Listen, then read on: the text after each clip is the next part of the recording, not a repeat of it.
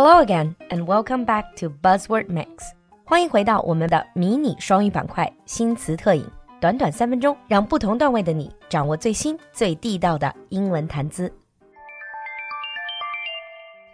In today's Buzzword Mix, our buzzword is circuit breaker。在过去的一个月里，你肯定也听到过好几次这个词。So let's take a look at the original meaning first. Circuit breaker 本意是断路器，主要的功能呢，就是在短路和严重超载的情况下切断电路，从而有效的保护回路中的电器。它的这种功能，也就是我们平时俗称的跳闸。But in stock market, circuit breaker has another meaning. 在股市里，circuit breaker 就是我们前一个月经常听到的熔断机制。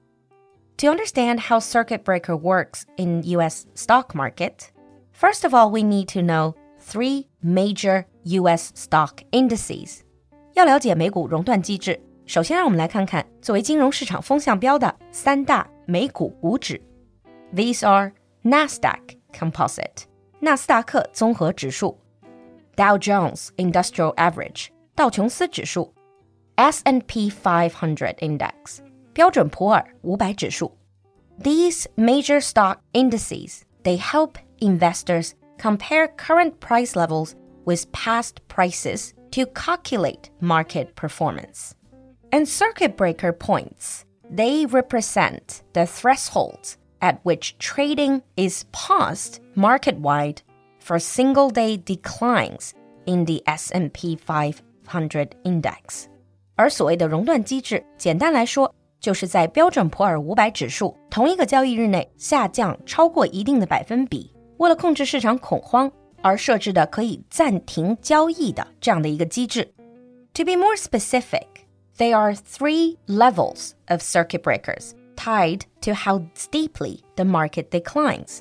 那根据股市的下行幅度，美股市场里是设了三级市场熔断。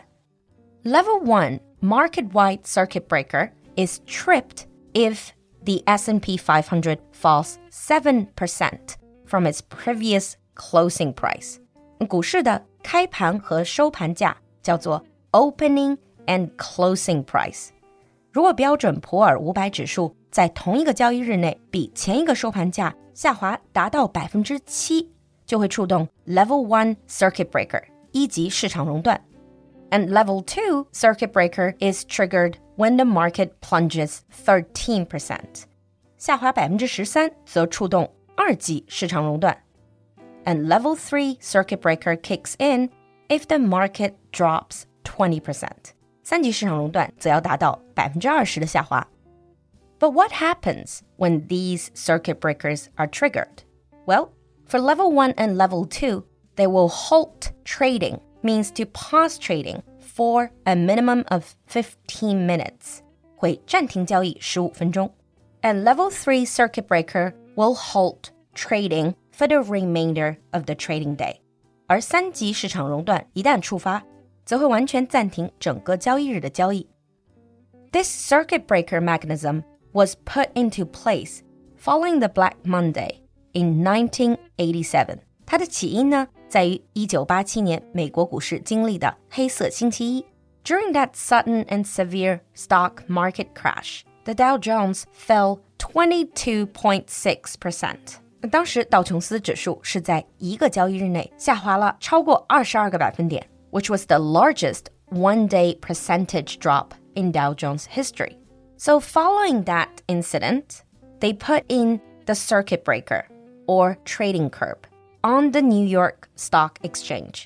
黑色星期一之后，就在纽交所设定了这样的熔断机制 （circuit breaker or trading curb）。 Circuit breakers are intended to curb panic selling，主要是用来避免恐慌性的抛售。It's kind of like calling a timeout in sports. A temporary pause in trading allows market participants to catch their breath. 就好像在体育赛事里面，教练叫暂停，这样让参与交易的投资者们能够稍微有一个喘息的空间。 Though it doesn't necessarily keep stocks from declining once trading resumes.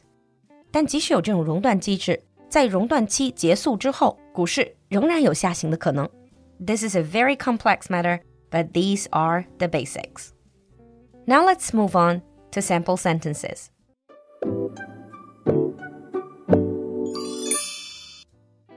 Sample 1.